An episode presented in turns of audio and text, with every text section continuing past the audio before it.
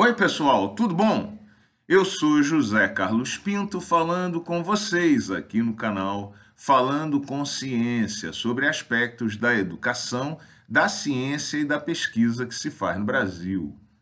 Um dos aspectos menos bem compreendidos do processo de construção do conhecimento científico é aquele que admite que errar faz parte desse processo e que não é possível acertar sempre.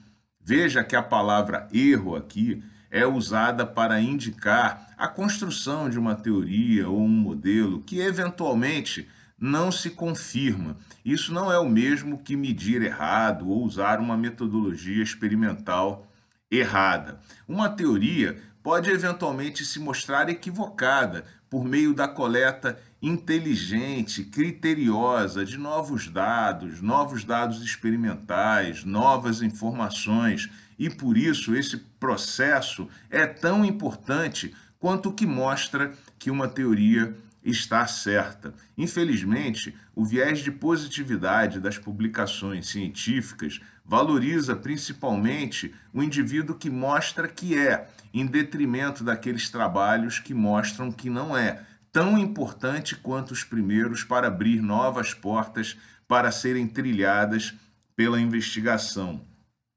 Veja o exemplo clássico que ocorreu na década de 1990, quando dois cientistas, Flashman e Pons, sugeriram em um trabalho científico publicado em 1989 que era possível produzir energia em grande quantidade de forma barata por meio da fusão a frio dos átomos de hidrogênio da água, usando para isso uma corrente elétrica e eletrodos de paládio.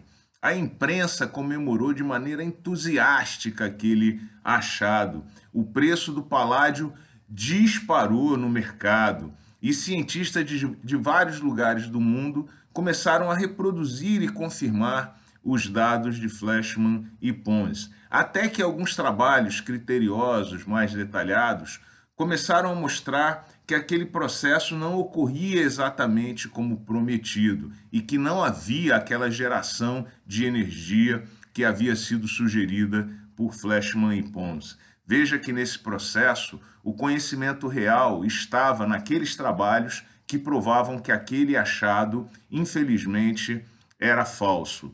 Um exemplo muito recente, todos acompanhamos durante a crise pandêmica, quando o cientista francês Didier Raoult propôs originalmente o uso da cloroquina para tratar a doença, o que se mostrou equivocado em vários trabalhos posteriores. Certamente, mais importantes para a evolução do conhecimento científico na área, sugerindo a adoção e a investigação de outros medicamentos que o trabalho original de Didier Raoult.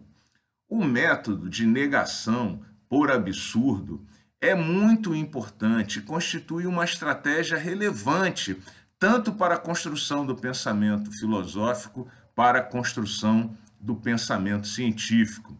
Quando uma hipótese, um modelo, eventualmente tratado, gera dentro do processo de desenvolvimento dessas ideias uma contradição, ele mostra que contém um erro e que deve ser abandonado. Assim, hipóteses e modelos errados fazem parte da história da construção do pensamento científico. E dessa forma, e nesse contexto, devem ser respeitados, porque abrem outras portas para que outras alternativas sejam investigadas e para que aquele mesmo processo seja aprimorado. Não é possível avançar na cadeia do conhecimento sem eventualmente dar algumas topadas. O que não se pode é ficar parado reclamando da topada e insistir no erro porque isso é que não é natural. Isso é negacionismo e até mesmo burrice. Um grande abraço e até o próximo vídeo.